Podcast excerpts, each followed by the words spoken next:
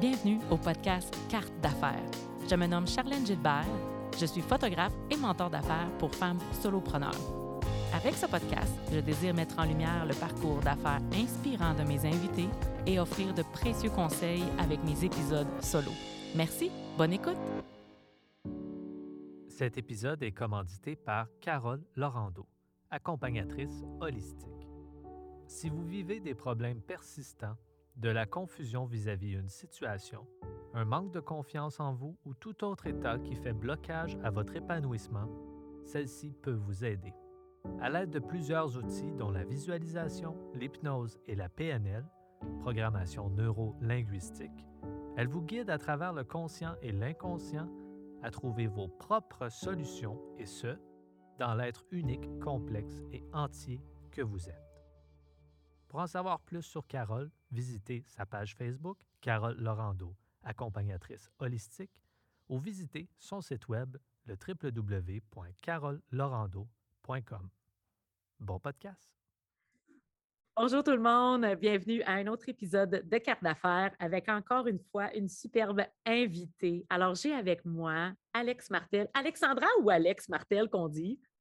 Oh, les deux me, me, plaisent. Aucun des deux ne me dérange. Mais ben, bonjour, Alex. proche euh, m'appelle Alex.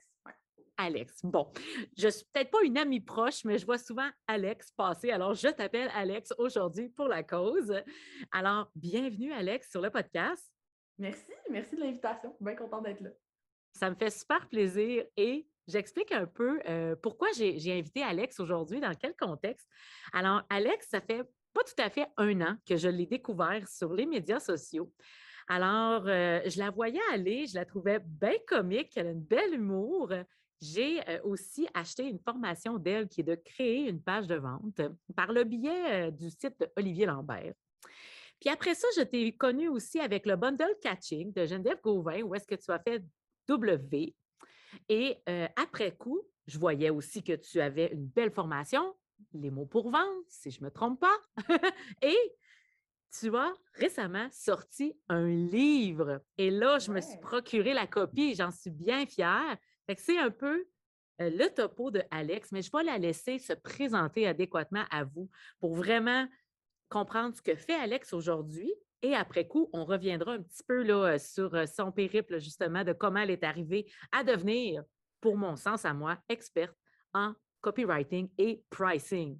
Est-ce que c'était exact ce que j'ai dit, Alex? Oui, c'était pas mal exact. Tu as bien fait tes devoirs. Donc, euh, euh, là, tu veux que je me présente, c'est ça? Oui, Alex. Est-ce que j'ai bien frappé dans le mille la façon que je t'ai présenté ou il faut le remanier d'une autre façon? y a-t-il ah quelque chose que j'ai oublié? Parfait. parfait. Oui, fait que c'est bien ça. Tu es formatrice, tu, aides des gens en lien avec euh, mettre le juste prix sur leurs produits, puis même écrire des pages de vente qui sortent un peu de l'ordinaire. C'est bien ça? Oui, tout à fait. Puis, tu sais, je te dirais, je me suis fait connaître pour la rédaction persuasive en premier.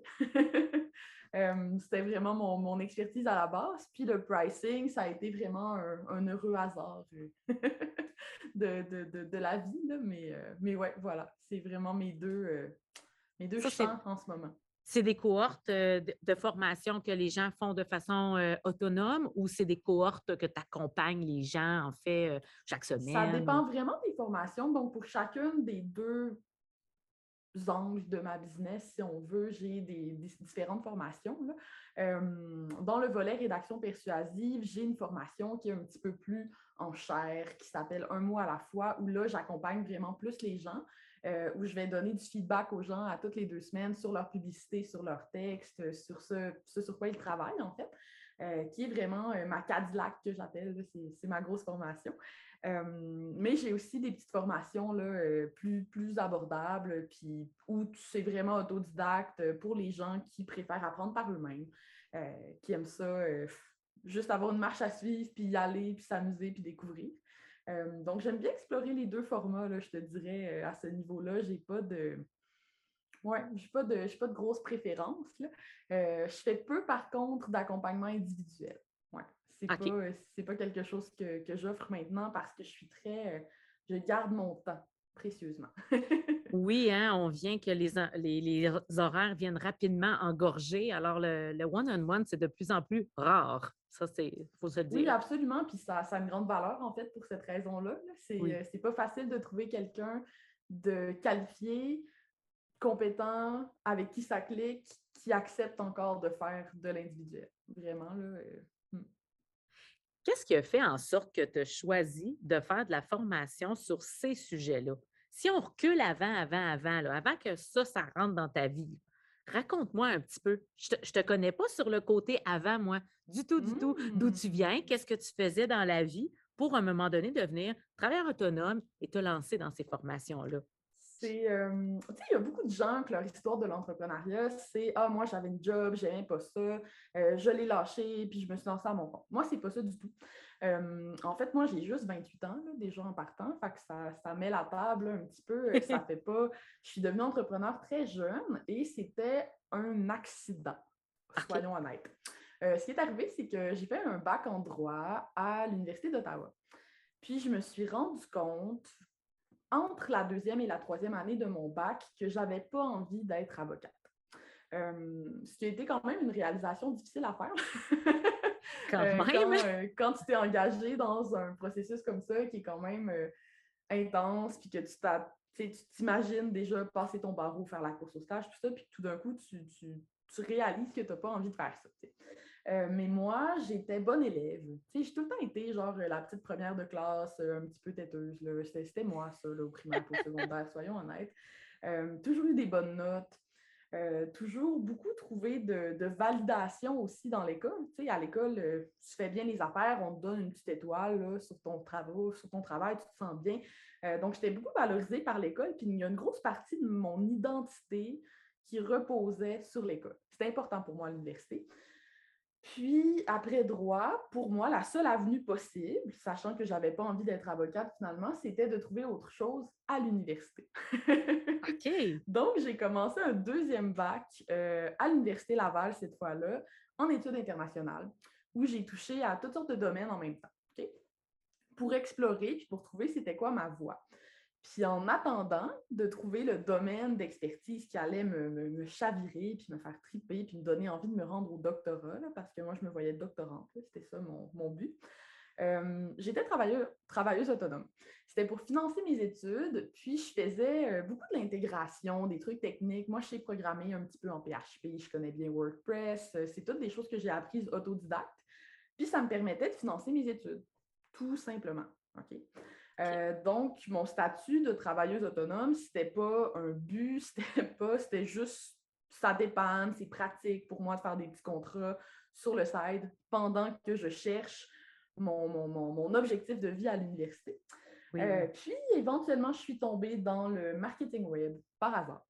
Un client qui m'a fait faire une landing page, je m'en rappelle encore, intégrer vraiment la technique d'une landing page, mais moi, tout d'un coup, je découvre c'est quoi une page de vente à ce moment-là. Je, je l'intègre, puis je regarde ça, puis je me dis, ah, c'est intéressant quand même, euh, le marketing web, comment ça fonctionne, tout ça. Puis par pur intérêt, je me mets à me documenter là-dessus.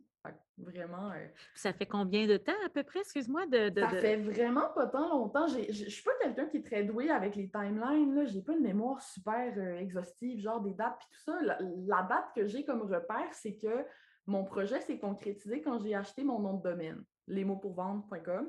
Puis ça, c'était en 2017. Fait que, mets-toi deux, trois ans avant ça, peut-être, les premiers balbutiements, ça fait pas longtemps.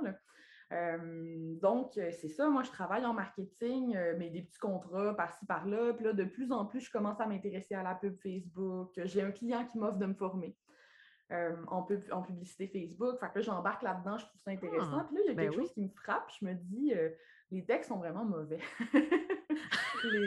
les, textes des pubs sont à chier, soyons honnêtes. Ils sont vraiment pas bons. Euh, puis je regarde ce qui se fait du côté anglophone, puis moi, par pur intérêt là, de personnes qui aiment lire puis qui aiment s'informer, je suis tombée sur le copywriting du côté anglophone. Puis là, je suis comme, voyons, pourquoi, euh, pourquoi en français, est-ce que nos textes publicitaires sont plates? Il n'y a pas de raison. notre langue n'est pas plus plate que l'autre. Pourquoi est-ce que les pubs que, j'intègre sont manquent autant de personnalité, etc., etc. Et là, les mots pour vendre commencent à apparaître dans ma tête. Mais à ce moment-là, je n'ai pas de formation en rédaction. J'ai pas, puis j'en ai toujours pas, by the way. j'ai pas de formation en marketing. tu le fais très bien, par exemple. Ah ouais, j'ai aucune formation en marketing, j'ai aucune formation en rédaction. Puis je viens d'un monde universitaire où ce qu'on valorise, ce sont les diplômes, les preuves, la crédibilité. Donc, moi, mon, syndrome de l'imposteur, il est dans le plafond. Là, puis je, comprends totalement. Ça a été très, très long avant de, de, charger à ma juste valeur, de comprendre que l'intérêt que j'avais développé pour le copywriting, qui pour moi était naturel et facile, tu sais, moi, lire des ouvrages complets sur des sujets connexes avec la persuasion, le marketing, tout ça, je ne le voyais pas comme une carrière possible ou une entreprise, c'était un plaisir léger. Euh, donc, comprendre que ça, ça avait un, potentiel d'entreprise, ça, ça, a été quand même euh, relativement euh, un drôle de chemin. Là, éventuellement, je me suis mis à me rendre compte que mes contrats sur le site étaient de plus en plus payants. c'est comme si l'entrepreneuriat m'a choisi. C'est pas moi qui ai choisi l'entrepreneuriat. J'ai comme réalisé un matin le petit projet à côté est en train de devenir de plus en plus gros. Est-ce que j'abandonne mes ambitions académiques pour ce projet-là? C'est comme ça que ça a commencé. Hey, je te comprends totalement parce que je me je fais le parallèle avec le côté photographie pour moi dans la vie qui était vraiment un petit sideline et que je me suis laissée prendre par surprise. Alors, je comprends ce que tu mentionnes. Puis, je crois aussi que sur ce, dans ce domaine-là, il y a tellement de gens euh, qui ont besoin aussi d'un petit coup de pouce pour euh, bien pondre, enlever le, le, syndrome de la page blanche. Je pense qu'on est tous un peu bon, quand on est assis, des fois, comme qu'est-ce que je pourrais faire qui est différent? Comment je pourrais apporter euh, ma publication ou ma page ou peu importe? Je trouve que ah c'est un beau service que tu offres là, puis je pense qu'on avait besoin justement de quelque chose ah qui sort de l'ordinaire. J'ai eu la. J'ai eu la chance d'arriver à un moment où presque personne parlait de rédaction persuasive, de copywriting en français. Vrai. D'ailleurs, les mots rédaction persuasive n'étaient même pas recherchés sur Google en français au moment où j'ai commencé à appeler ça comme ça. Euh, moi, j'ai commencé à appeler ça comme ça parce que quand je parlais de copywriting, personne ne comprenait. Les gens étaient confus et ils pensaient que je faisais de la propriété intellectuelle. Euh, j'avais toute une éducation de mon marché à faire, là, vraiment. Euh, puis au début, j'enseignais pas, je faisais vraiment de la rédaction pour des clients, des mandats de rédaction. Mais je suis vraiment arrivée dans un marché presque vierge au Québec, là, où Personne parlait de ce sujet-là, personne éduquait les gens sur ce sujet-là. Quand j'arrivais pour vendre mes services à mes clients, il n'y avait aucun comparable parce que les comparables, c'était des rédacteurs web, par exemple, ou des concepteurs rédacteurs en agence, mais qui faisaient souvent plus euh, de la publicité télé ou du print. C'était vraiment euh, est-ce que ça a été difficile ou facile, justement? Vu que tu étais un peu toute seule, puis il n'y avait pas de comparatif, est-ce que des fois les gens étaient comme Ah, oh, je sais pas, ça a l'air d'être nouveau? Est-ce que c'était une bonne chose ou ça a été difficile? Je te dirais que c'est une bonne, c'est comme à la fois une bénédiction et une malédiction. C'est une bénédiction parce que je pense que ça m'a permis de m'établir comme la référence dans ce milieu-là beaucoup plus rapidement. Euh, quand j'ai acheté mon nom de domaine en 2017, j'avais un tout petit portfolio. J'avais écrit quelques pages de vente euh, pour des clients qui me faisaient déjà confiance, pour qui j'avais fait d'autres petits mandats, par exemple des séquences de courriel, tout ça. Puis rapidement, mon nom s'est mis à circuler. J'ai eu la chance d'écrire des centaines de textes là, en très, très peu de temps parce que j'étais extrêmement sollicitée. Puis ça, ça a été très facile pour moi d'être le visage qu'on associe au copywriting finalement dans, euh, dans mon petit marché du Québec. Par contre, c'est sûr que ça venait avec des enjeux, dans le sens qu'aujourd'hui, quand tu dis à quelqu'un je suis copywriter, les gens comprennent déjà, s'ils sont moindrement intéressés par l'entrepreneuriat, la valeur que ça peut avoir comme, comme compétence, qu'est-ce que ça veut dire, à quoi ça sert, etc. Euh, c'est des enjeux qui ont été démocratisés, que les gens comprennent mieux. je pense qu'il y a des. Tu sais, quand on se lance, on a tout le temps l'impression d'être trop tard mais il y a des enjeux, peu importe à quel moment on embarque. qu'on soit pionnier ou qu'on soit genre euh, le, 28e copywriter à, se lancer, il va toujours avoir des enjeux, c'est juste des enjeux différents. Hmm. Et l'entreprise a continué comme ça à grandir et c'est là que les formations et tu as vu les besoins divers. En fait, euh, ce qui est arrivé, c'est que j'aimais pas ça écrire. J'ai jamais été une, ah non? Ah non, moi, j'ai ça écrire. Je trouve ça. Tu sais, j'ai écrit un livre, là, ça a été. Ben oui, tu nous conteras ça. extrêmement difficile parce que je ne suis pas quelqu'un qui a un amour de l'écriture. J'ai un amour de la communication. Moi, ce qui m'intéresse dans mon texte, c'est de le disséquer pour comprendre qu'est-ce que je suis en train de faire. C'est quoi l'objectif derrière ce texte-là? Quelle opinion je veux changer? Quelle attitude je veux changer chez mon lecteur?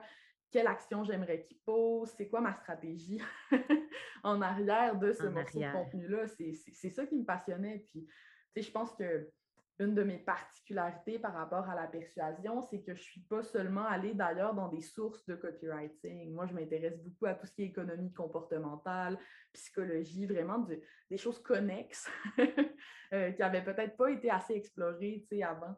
Euh, mais voilà, je, j'adore pas ça écrire. Fait qu'à un moment donné, quand je faisais des mandats de rédaction, c'était comme ironique parce que tout le monde me disait Alex, t'es tellement sur ton X, t'es tellement bonne, t'as créé ton emploi de rêve, personne, tu ne savais même pas que ça existait avant, waouh, waouh, waouh. Puis moi, je me sentais misérable ah parce que j'étais fatiguée, j'avais de la misère à, produire assez, à... je me sentais pas du tout bien là, dans mon horaire de travail, dans, dans ce que je faisais, parce que l'acte d'écrire était difficile pour moi, puis fondamentalement désagréable. Puis c'était une partie très, très, très importante de mon travail. Puis oh, éventuellement, j'ai compris en fait qu'il y a des gens qui sont meilleurs que moi pour écrire, surtout pour les autres, que mon, le peu d'énergie, de créativité que j'avais au niveau de l'écriture, je voulais le garder pour moi. Puis que la meilleure façon peut-être de transmettre tout ce que j'avais comme compétence, c'était de les offrir à d'autres finalement. C'est vraiment comme ça que comme ça que ça s'est manifesté dans ma vie la, formation. Mais euh, quand j'ai abandonné les mandats de, rédaction, je ne faisais pas beaucoup d'argent avec mes formations. Là. je me rappelle que mon copain était comme Es-tu certaine que tu vas arrêter les mandats complètement tout de suite? Puis j'étais comme Marc, tu ne comprends pas la formation. Ça vaut pas être une grosse source de revenus en ce moment. C'est ça que je veux faire. c'est là que je sens le. C'est là que je me sens réellement sur mon X tu t'es mmh. écouté, tu as senti que ça tirait, puis que c'était vraiment pour toi de d'écrire tout le temps comme ça, tu t'aurais rendu C'est ça, je, je, malade à faire. Je suis pas assez. je préfère garder cette énergie-là pour moi. Mmh. Mais avec l'histoire du livre, tu t'es fait approcher. J'aimerais que tu puisses nous en parler un petit peu. Puis, vu que tu, tu viens de me dire que oh, écrire, c'est dur, comment comment tu as accepté? Tu as dit OK, je suis pas, mais je suis curieuse aussi de connaître ça, là. comment c'est arrivé et tout? oui, ça va me faire plaisir. Écoute, euh, on dit souvent que la création de contenu, c'est long terme, puis que ça prend beaucoup d'énergie, puis que c'est donc fatigant, puis tout ça. Puis c'est vrai un peu, tu sais. Euh, tu crées du contenu sur LinkedIn, tu crées du contenu sur tes différentes plateformes. Euh, moi, j'avais écrit mon petit e-book, tout ça, puis tu ne comprends pas toujours ça va être quoi les retombées immédiates de toute cette énergie-là que tu mets à éduquer, à enseigner gratuitement. Mais moi, c'est quelque chose que j'aime faire. Puis à partir du moment où j'ai arrêté d'écrire pour des clients, il y a beaucoup d'énergie qui s'est libérée dans ma vie puis d'espace pour créer du contenu comme ça. Puis je me suis mise à créer du contenu à grande valeur. Là. Je pense euh, à mon maudit e-book sur la psychologie des prix qui a vraiment circulé. Puis en fait, ce qui est arrivé, c'est qu'il y a une éditrice chez euh, Saint-Jean qui est tombée sur ce e-book-là gratuit. Que, il y a tellement de gens qui m'ont dit de le vendre, de ne pas le distribuer gratuitement, que ça n'avait pas de bon sens, qu'il avait trop de valeur. Que... Puis moi, je tenais vraiment à distribuer ce livre-là gratuitement et je l'offrais sans même demander un courriel en échange. Donc, les gens pouvaient juste télécharger le PDF ben sur LinkedIn, sur mon site web, l'envoyer à n'importe qui. Je ne voulais même pas collecter les courriels. Mon seul objectif en créant ce morceau de contenu-là, c'était que le contenu qui était dedans, qui m'enthousiasme énormément, bouge, circule. Et c'est ce morceau de contenu-là qui a été vu par mon éditrice en premier, qui a fait qu'elle est allée regarder mes vidéos. Puis là, il y avait une abondance de contenu sur mes plateformes parce que ça faisait longtemps que j'en crée. Euh, puis qui, qui, a décidé ma maison d'édition à m'écrire pour me faire une offre finalement. Euh, donc, c'était vraiment. Euh, C'est spécial pour moi, là. ben oui, puis tu sais, quand tu mentionnais, tu voulais que ça circule. Est-ce que le e-book t'a aussi beaucoup aidé à te faire connaître pour euh, les ventes de formation? Est-ce que, est que ce, ce, lead magnet-là, gratuit, a vraiment bien voyagé pour ton entreprise? Ah oui, absolument. Tu sais, je sais qu'il y a des gens qui l'ont même inclus dans leur formation là, comme ressource. Il y a des gens qui l'ont partagé. Euh, c'est vraiment peut-être mon, mon, mon, mon, morceau de contenu qui a le plus circulé, là, euh, vraiment, là, ça doit être ce, petit, euh, petit e-book-là, des 35 trucs. Euh, j'étais vraiment contente de l'avoir fait. Ouais. Est-il encore disponible à ce jour? Absolument, oui. Oh, sur mon site web, ils vont le trouver tout de suite. Super! On va pouvoir mettre les liens dans le descriptif aussi de, ton courrier, de ton site Internet. Et OK, on revient. L'éditrice la maison d'édition t'écrit et là, te mentionne j'ai vu un peu tes stories, on est enthousiaste, on t'a regardé, on t'a suivi, on a un projet à, faire avec toi. Et là, on, se ramène à peu près à quelle date? Là? Ça fait pas longtemps, là, ça, quand même. Ça, c'était très, très rapide. C'était en mars. Puis, euh, je me 2021, j'ai adoré le courriel parce que ça paraissait que mon éditrice m'avait lu. Elle me tutoyait dans le courriel, déjà en partant. OK, sûrement qu'elle avait vu que je tutoie partout et tout ça. Euh, elle me tutoyait. Ça finissait par une espèce de petite question, euh, genre un peu punch. Ça avait été copyrighté. Puis j'ai vraiment apprécié l'approche. Tout de suite, là, j'avais comme un, un, sentiment positif. Donc, on s'est parlé, on a discuté du projet qu'ils avaient en tête, moi, mes attentes par rapport à ce livre-là. C'est sûr que moi, ça avait toujours été, comme beaucoup de gens, je pense que c'est 60% des gens qui veulent publier un jour. La plupart ne le feront pas, mais c'est vraiment un rêve commun chez les gens d'écrire un livre. Euh, donc, évidemment, euh, moi, enfant, j'allais au salon du livre, tout ça. Puis l'idée d'écrire un livre, ça, me plaisait beaucoup. Puis euh, au niveau du pricing, c'est une expertise que j'ai partagée. Tu sais, le pricing, ce n'est pas quelque chose que j'ai étudié dans l'optique de, faire de la consultation ou dans l'optique de faire une formation à la base, c'est quelque chose que j'ai découvert pour moi-même puis qui m'a un peu sauvée. honnêtement, c'est ça qui m'a permis de vivre bien de ma business. Puis mon, mon, espèce de. On parle tout le temps du pourquoi, mais je, suis très motivée par l'idée de répandre cette vision-là du, pricing. C'est quelque chose qui me, me, préoccupe beaucoup. Puis quand je vois des travailleurs autonomes chargé à l'heure, ça, ça, me, ça me dérange, vraiment, là, comme si c'est comme personnel. Euh, donc, l'idée de faire un livre là-dessus, de, de, de, faire rayonner un petit peu plus cette vision-là, ben oui. C'était super alléchant pour moi. Donc là, on a négocié tout ça. Et ouais, j'ai écrit un livre. J'ai écrit euh, plusieurs dizaines de milliers de mots. de mars 2021 euh, à juin. Il fallait que mon manuscrit soit terminé fin juin, euh, mon premier jet. Tu faisais que ça?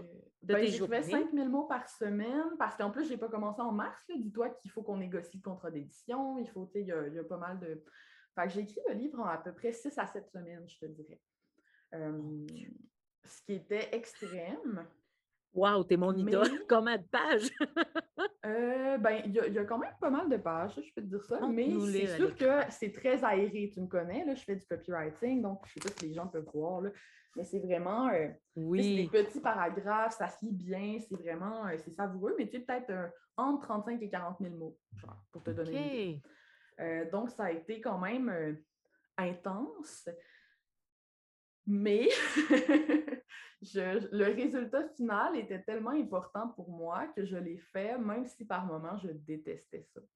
ça, je pense que c'est une leçon importante euh, pour tous les entrepreneurs. Tu on parle souvent d'être sur notre X, de suivre notre inspiration. Il y a un gros mouvement en ce moment pour euh, être slow, y aller à notre rythme, faire juste des choses qu'on aime dans notre business, suivre le plaisir. Puis je suis toute d'accord avec ça. Euh, je suis la première à dire que je, suis paresseuse, puis que j'aime ne pas me compliquer la vie, puis que j'évite de faire des choses qui sont euh, trop difficiles pour moi. Mais en même temps, les plus gros accomplissements, les plus gros gains, c'est vraiment pas toujours des choses faciles. Puis des fois, il faut de la discipline. Puis c'est pas sexy de parler de discipline. Personne n'a envie de se discipliner. C'est pas agréable de se forcer à écrire, même quand tu trouves ça poche, puis que ça te tente pas parce que tu as un deadline à respecter, puis que tu veux publier ton livre à ce moment-là, puis que tu t'es fait une promesse. Mais quand la motivation au bout est assez grande, euh, on est capable de le faire. Puis, euh, puis j'en suis la preuve parce que c'est ça, j'aime vraiment pas ça. et je l'ai fait parce que le, la carotte au bout de cette discipline-là valait la peine que je passe quelques semaines à souffrir un petit peu. c'est la satisfaction que j'ai ressentie quand j'ai reçu ma boîte de livres. Ça valait 60 fois ce que j'ai fait. C'est facile. Ça m'impressionne vraiment beaucoup là, en peu de temps comme ça. Euh, est-ce que ça t'a motivé aussi d'avoir la maison d'édition un peu comme en arrière, si tu arrêtes de démarrer ce projet-là? Absolument. Euh, tu sais, savoir que c'était certain que mon livre allait être publié, savoir que c'est ça, c'est que ça concrétise beaucoup, beaucoup l'objectif au bout. Parce que sinon, c'est facile pour un projet de livre de toujours se dire Ah, moi, j'ai envie d'écrire un livre, mais pourquoi tu as envie d'écrire un livre? Qu'est-ce que ça va donner? Comment tu vas le publiciser? Qui va le lire? Quel impact ça va avoir? Si tu n'as pas défini ça dans ta tête, je pense que pour les. Même sans signer un deal avec une maison d'édition, au moins les gens devraient faire avant même de l'écrire une liste des maisons d'édition avec qui ils aimeraient publier ou s'ils décident de s'auto-éditer, de regarder un peu comment ça va marcher, tout ça, parce que plus le projet, plus l'aboutissement du projet est concret, plus c'est facile d'aller chercher justement de la discipline. c'est sûr. Hein. Mmh. Puis au moment qu'on enregistre, euh, le livre est en pré-lancement, alors je n'ai pas encore reçu ma copie, j'ai vraiment très hâte. Et au moment que vous, vous visionnez cet épisode, il est disponible aussi. On va pouvoir mettre tous les liens euh, dans le descriptif aussi si vous êtes curieux, curieuse de voir le produit fini de Alex, parce que franchement, elle m'impressionne beaucoup. Et euh, j'aimerais ça une question cocasse. Tiens, on va juste sortir du côté professionnalisme. Je veux savoir, Alex, D'où vient la passion des grues? ma mère est comme mystifiée par ma passion des grues. Elle est tellement drôle. Elle me dit Alex, euh, t'aimais pas ça, les grues, quand t'étais enfant? Puis là, j'étais là, maman, on a grandi au lac Saint-Jean. Genre, quand est-ce qu'il y avait une grue à Alma? Genre, il a dû avoir une grue dans toute mon enfance. Fait que c'est sûr que j'avais jamais vu de grue. moi, je suis pas impressionnée. Des fois, mes amis m'envoient des photos des lifts. Là. Je suis comme, c'est pas une grue, ça. Moi, j'aime les grosses grues là, qui construisent des immeubles. Je sais pas, je trouve ça genre élégant. C'est vraiment impressionnant, je trouve, de, voir ça. De... Savais-tu que les grues, ils sont, euh, sont comme laissés libres? Il faut qu'ils tournent la nuit au, fil du vent parce que si c'était pas le cas, ils pourraient pogner dans le vent puis là, ils pourraient renverser. Genre cool, hein? Fait que là, tu sais, j'apprends plein d'affaires sur les grues, puis je sais pas, je trouve juste que c'est. c'est comme merveilleux, tu sais, c'est comme wow, une grosse affaire vraiment haute, vraiment squelettique qui se dresse dans le ciel puis qui tient, puis il y a quelqu'un en haut de là, tu sais, moi je C'est vrai par exemple que c'est comme debout de même dans le ciel, c'est ben haut, ça doit être assez spécial de travailler. Euh, ben oui, les grutiers. moi, je suis, à toutes les fois que j'ai une cliente qui me dit ah, mon chum ou mon frère ou mon cousin est grutier, je suis comme vraiment jalouse. Euh, je trouve ça vraiment hot. Il faudrait vraiment que ça aille faire un tour. dans une passion euh, random, là, comme comme il y a des gens qui aiment les zèbres, ben moi j'aime les grues. quand je vois une grue, je vis un petit moment de joie gratuite. pourquoi pas? c'est fun, c'est plaisant. Ah, je trouve ça vraiment mignon. On m'envoie des photos de grues, mais c'est comme devenu un running gag. Là. Fait que, ouais, vraiment, euh, j'aime ça.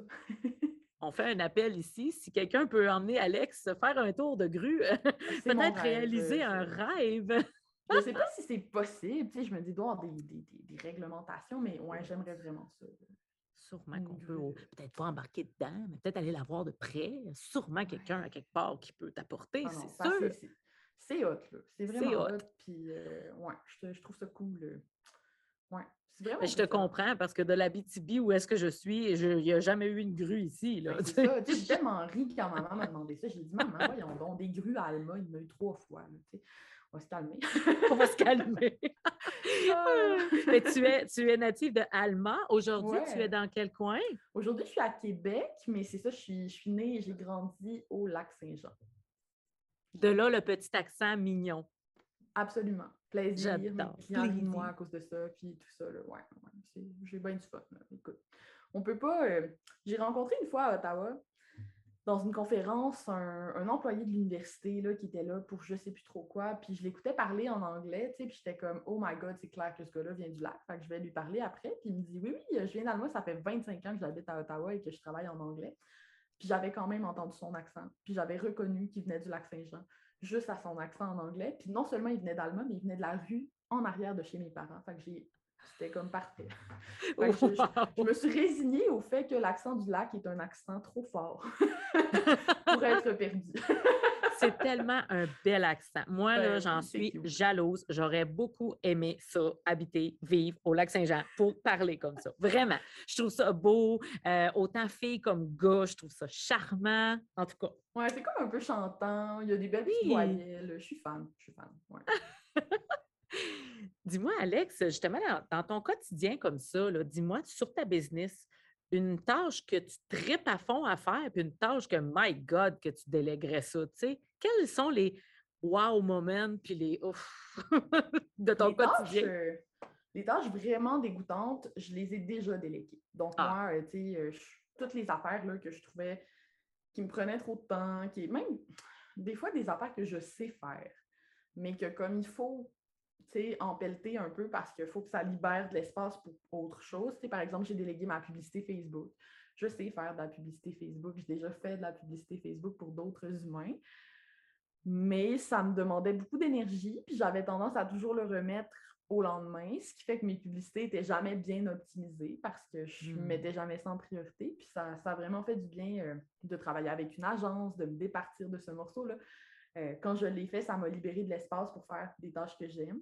Euh, donc, vraiment, euh, la pub Facebook. Puis, voilà, j'ai toutes les affaires que j'aime pas. J'ai évidemment ma comptabilité, ce genre de choses-là. Ça, c'est un morceau qui revient souvent. Hein? Ah on swing ça à côté. Mais je fais quand même ma tenue de livre moi-même parce que j'aime savoir ce qui se passe dans mes finances. Oui. C'est important. Puis, j'aille pas pas les maths, mais tu sais, euh, faire mon rapport d'impôt, euh, faire mes. Tu sais, ça ne m'intéresse pas. Il y a comme une limite. non, effectivement. il y a, je crois une limite à mon intérêt. Les tâches qu'on délègue, souvent, il faut qu'on les ait toujours bien fait nous-mêmes un certain temps ou qu'on les comprenne aussi avant de les déléguer. C'est super important. quand j'étais copywriter puis que j'écrivais pour des clients, un des trucs qui me surprenait, c'est que des fois, je travaillais pour des clients qui faisaient des millions avec leur business qui générait vraiment des gros revenus. Puis ça arrivait souvent que c'était la première fois qu'ils déléguaient le copywriting. Pense-y, là, tu génères vraiment beaucoup d'argent, ça va bien ta vie, puis tu n'as toujours pas. Parce que c'est tellement une tâche qui est intime un petit peu. Il faut bien que tu connaisses ton client idéal, quitter ta voix, que ce n'est pas nécessairement facile à déléguer. Euh, puis c'est souvent une tâche que les gens vont faire par eux-mêmes très longtemps. Ça m'a surpris. Ouais. Comme tu dis, vu que c'est personnel, la façon de parler, la façon de s'adresser aux gens, ça doit être quelque chose de laisser quelqu'un bon, écrire. Euh, prends un bon professionnel pour, tu sais, un bon copywriter pour être capable de, de saisir justement qui parle. Surtout, même quand c'est une business, là, parce que chaque entreprise a une personnalité, chaque entre... ou devrait en tout cas en avoir une, puis c'est la job de ton copywriter de te le dire si tu n'en as pas, puis que tu es trop corpo, puis que ton, ton mmh. entreprise dégage juste rien, ça arrive. Hein. Mmh. mais du bon copywriting bien fait va dégager une ambiance, une personnalité, un, univers un petit peu. Puis, euh, puis voilà, ça prend des, gens, ça prend des gens doués pour y arriver. Tout à fait d'accord. Puis une tâche que tu es comme Oh yes, tu as assez hâte d'ouvrir ton écran, d'ordi ou peu importe, quelque chose qui te fait vraiment triper dans ton travail. Ben moi, c'est sûr que c'est la création de contenu, on ne se le cachera pas j'aime, tu sais, je dis que j'aime pas écrire, mais j'aime créer, j'aime conceptualiser mes choses. Puis comme j'écris juste pour moi, mais ça fait que toute l'énergie que j'ai m'appartient, puis c'est moi qui, en profite et qui l'utilise. Ça fait que c'est parfait. Euh, c'est vraiment euh, ce que je préfère. Tu sais. J'ai de la misère à me concentrer sur une seule affaire puis à optimiser ce que j'ai déjà à l'infini parce que j'ai toujours de nouvelles idées, de projets, de, de d'ateliers, de formation. Au moment où on enregistre ça, je m'apprête à donner un nouvel atelier sur euh, la, mise à jour qu'Apple ils font en email marketing là, qui va oh, nice. changer toutes les informations là, euh, en fait, c'est pour comme pour protéger la vie privée, puis ça nous empêche d'avoir accès à certaines informations chez les gens qui utilisent euh, des produits Apple pour consulter leur courriel. Mais tu sais, c'est ça, je crée tout le temps quelque chose de nouveau. Euh, c'est rare que je n'ai pas un projet en cours. Puis je me rends compte que c'est là que je suis la plus utile parce que c'est ces projets-là qui, qui, font briller ma business, puis qui, qui ultimement euh, me rapportent de la visibilité, de la notoriété, de l'argent des fois quand c'est monétisable, tu sais, tout ça. j'aime que mon cerveau soit occupé à ça. Hmm. Ben oui, puis en même temps, avec tous les efforts que tu y mets, oui, il faut qu'à un moment donné, hein, on reçoit de l'argent de ça, payer les billes. Et aussi, j'imagine, ben, veux, veux pas, ça te prend beaucoup moins d'énergie créée pour toi que d'être toujours en train de réfléchir. Bon, est-ce que cette entreprise-là parlerait comme ça? Déjà là que tu dissectes, disséquer, que tu disais tout comment on place le texte, comment on parle. S'il faut en plus, il faut que tu réfléchis aux couleurs de l'entreprise, pourquoi tu le fais. Ça ne devait pas être évident de faire ça quand tu le faisais. il, faut, euh, il faut vraiment un, ensemble de mmh. dons précis pour être un bon copywriter prolifique euh, qui va écrire beaucoup. Sinon, il y a des copywriters quand même qui ont des modèles d'affaires euh, plus restrictifs, maintenant qui vont écrire juste pour quelques clients à la fois, ce genre de choses-là. Mmh mais c'est ça, ça prend, ça prend une personnalité. Puis c'est important, un des, une des choses que je prône le plus, je pense, autant dans mon livre qu'en général avec mes clients, c'est d'arrêter de regarder ce que tes collègues font, ce que tes compétiteurs font, puis d'imiter les modèles d'affaires des autres. Parce qu'ultimement, ça ne fonctionne jamais parce qu'on est tous uniques, puis surtout pour les travailleurs autonomes, là, ça s'applique un peu moins en entreprise, mais pour un travailleur autonome qui crée une business lifestyle. Tu sais, justement, tantôt, je te disais cliché, là, je suis de ma job, je m'en vais à mon compte. Quand tu prends cette décision-là pour toi, là, ton modèle d'affaires est tellement connecté à ton horaire, à comment tu vas vivre ta vie, que tu ne peux pas le copier sur quelqu'un d'autre. Il faut que tu t'interroges sur toi, quelles actions tu aimes poser, toi, qu'est-ce que tu aimes faire, puis tu crées ton offre de service en fonction de ça. Sans ça, peu importe qui tu copies, tu vas être malheureux. Parce que ça ne sera pas adapté à toi. Hmm. C'est un très bon conseil. Puis justement, je m'en allais vers ça, le conseil. Là, tu m'as devancé avec ce beau conseil, mais tiens, est-ce qu'on pourrait aller avec un conseil sur le pricing, peu importe lequel? Si tu aurais un petit conseil à dire à notre... charge pas à l'heure. Toujours celui-là. Non, mais parce que. Et pourquoi, tiens, charge pas à l'heure? Le taux horaire, c'est vraiment le paradigme en ce moment dans notre société. Ce que j'entends par là, c'est que c'est la switch par défaut. Par défaut, la case taux horaire est cochée partout. Dans le monde du salariat, tout le monde est payé à l'heure. Donc, souvent, quand on se lance à notre compte, on a tendance à vouloir imiter cette façon de faire-là, ce fonctionnement-là. Mais c'est c'est mauvais, autant pour toi que pour ton client. Chargé à l'heure, ça vient avec beaucoup plus de, de, côté négatif que de côté positif. Puis, c'est souvent ce qui va faire en sorte que les gens vont s'épuiser, que les gens vont vivre des difficultés, que les gens vont pas bien vivre, en fait, de leur travail autonome, généralement. Euh, une des raisons à ça, c'est que quand tu charges à l'heure, bon, évidemment, tu échanges ton temps contre de l'argent, on s'entend, ce qui part très mal parce que une limite de temps dans ta semaine. Vous avez sûrement déjà entendu des gens dire ça. Mais plus encore, les travailleurs autonomes sont super mauvais pour charger les vraies heures qu'ils font. ils vont toujours sous-estimer, sous-charger aux clients. Euh, par exemple, ils vont dire, euh, bon, un rédacteur, je connais ça, moi, les rédacteurs, j'ai fixé la page blanche pendant 45 minutes, j'ai rien écrit, ça n'a pas de bon sens. Je ne peux pas mettre ça dans la feuille de temps de mon client. Euh, je ne suis pas honnête, puis ils ne le mettront pas. Mais un employé là, qui ne file pas puis qui fixe sa page blanche pendant 45 minutes, il est payé quand même, lui, puis il mérite de l'être parce que son cerveau fonctionne quand même, puis il est dédié à son travail à ce moment-là. Fait que, tu sais, en travail autonome, mesurer les heures, ça ne marche juste pas. on dit tout le temps estimé, c'est tout le temps un peu inventé, puis on a tendance à le faire à la baisse. Donc, mmh. tu te nuis, vraiment, tu te nuis.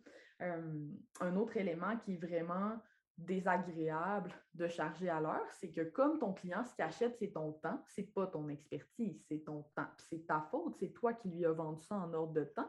Ben, ton client, il veut en avoir pour son argent. Donc, c'est là que les clients vont commencer à être tannants puis à vouloir savoir Ah, ça t'a-tu vraiment pris autant de temps que ça faire cette tâche-là?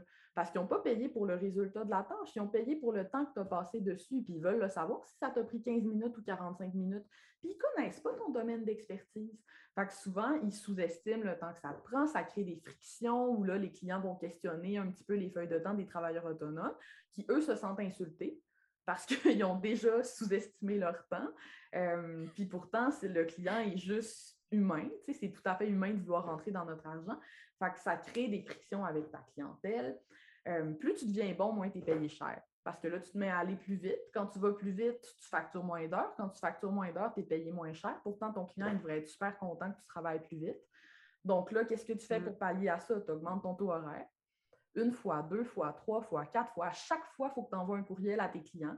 Là, tu dis, ah, lui, c'est un vieux client, je ne vais pas l'augmenter. Mais là, tu te ramasses avec des clients qui payent ton ancien prix de là, trois ans, puis que ça te fait chier de travailler sur leur mandat. Fait que là, tu oh mets pas autant d'énergie, t'es pas. Fait que ça amène juste des problèmes à long terme. C'est tellement vrai. C'est incroyable. Puis la seule raison pour laquelle on charge à l'heure, c'est que c'est plus facile pour nous parce qu'on n'a pas à se casser la tête en se demandant qu'est-ce que je peux faire, comment est-ce que je peux faire différemment, comment est-ce que je peux traduire la valeur que j'apporte à mon client en un prix? Les gens ils ont l'impression que le pricing de valeur, chargé à la valeur, ça va être plus difficile pour le client d'accepter de payer. Pas du tout. La personne pour qui c'est difficile, c'est toi. Parce que commencer à te questionner sur c'est quoi la valeur que j'apporte, ça, c'est compliqué. Ça, ça demande beaucoup d'introspection, beaucoup de questionnement, beaucoup de temps et d'énergie une fois que tu l'as fait, tu es très content.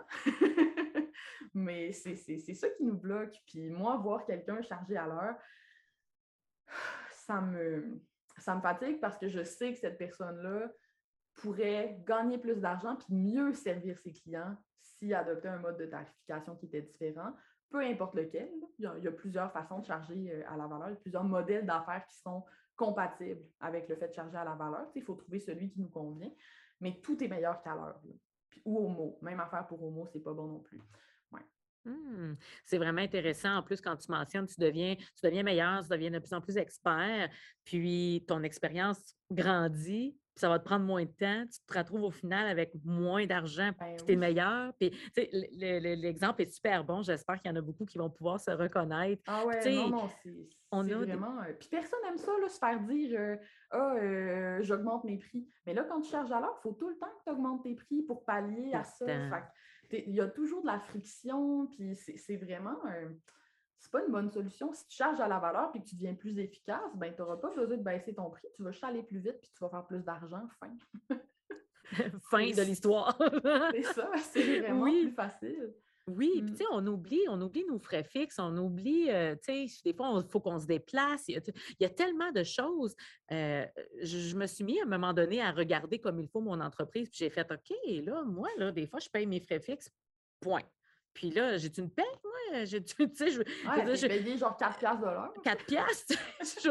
mais c'est vrai. Puis il faut s'asseoir, puis regarder ça, puis demander de l'aide à quelqu'un qui est une, à l'aise c'est une erreur que les gens font aussi souvent. Souvent, pour déterminer leur taux horaire, les gens vont faire le cost plus. Ils vont calculer tous leurs frais fixes, puis ils vont acheter une marge de profit à ça. C'est la méthode la plus euh, fréquente, euh, celle qui est enseignée dans les cours d'entreprise, puis tout ça. Puis là, après ça, ils sont fâchés parce qu'ils disent Ah, mon client, il ne veut pas payer euh, pour ma séance photo le prix que je propose, mais tu sais, mon équipement, mes lentilles, mon appareil, non, non, non. Ton client, il s'en crisse de tes dépenses. Il n'y en a rien à faire. Ça ne l'intéresse pas. Tes dépenses, ça t'intéresse toi. C'est pour ça qu'en pricing de valeur, ça, ça fonctionne mieux. C'est parce que le prix, ultimement, il est fixé en fonction du client, puis les dépenses, ça te concerne toi. C'est à toi de voir qu'est-ce que tu peux offrir dans le prix qui est prêt à payer d'une façon qui est rentable pour toi, mais ça t'évacue euh, de l'équation, puis ça rend ton prix plus persuasif en soi. En fait, ce que j'aime du value-based pricing, c'est que ça force les gens à faire du copywriting sans qu'ils s'en aperçoivent. C'est vraiment ça. Parce que quand tu te questionnes sur la valeur de ce que tu as offert, c'est exactement ce que tu fais. Tu, te questionnes sur, tu te mets à poser des questions de copywriter, tout simplement. Donc, les deux expertises sont quand même très relié. C'est vraiment intéressant. Puis les gens s'en aperçoivent pas au début. Fait que je trouve ça sneaky, j'aime ça. Dans ton livre, justement, euh, Ajoute un zéro, on parle plus du pricing ou on combine un petit peu les deux? On parle beaucoup plus du pricing. Ça s'appelle Comment fixer ses prix et s'enrichir quand on est travailleur autonome. Fait que c'est vraiment, c'est vraiment beaucoup plus le prix. Là. puis c'est conçu pour les gens qui sont en service. Ma formation en ligne sur le pricing concerne aussi les produits, mais pour le livre, j'ai vraiment décidé de me concentrer sur les gens en service. les exemples dans le livre, ça va être des photographes, ça va être des graphistes, ça va être des rédacteurs, ça va être oh! des coiffeuses, des massothérapeutes. c'est vraiment des gens en service. Super. C'est comme ça que ça fonctionne. Ouais.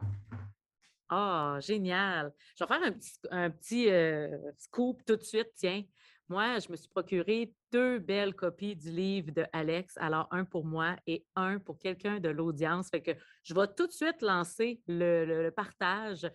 Si tu partages en story l'écoute de l'épisode présent avec Alex, que ce soit l'audio, que ce soit le YouTube, peu importe, et que tu nous tagues, nous deux, que tu tagues Concept Gilbert ou euh, t'es Alex Martel hein, sur euh, Alex E. Martel. Alex, E. e. Martel. Martel. Taguez-nous tous les deux qu'on puisse voir euh, le, bel engouement et tout ça. Et une de vous pourra remporter le livre de Alex et je vais rentrer en communication avec vous. Alors, tiens, je lance déjà le beau concours. Hey, Alex, ça tire déjà à sa fin, Colin. Justement, on peut te rejoindre. Oui, ça va vite. Quand on parle de des choses qu'on aime, ça va vite. Hein? Ou on peut te rejoindre principalement euh, euh, pour, pour, prendre contact avec toi. Euh, je suis connue pour être difficile à joindre. C'est un peu. Ah oui? comme, comme je te le disais, je, garde mon temps vraiment sauvagement, presque. C'est le mot que j'utiliserais.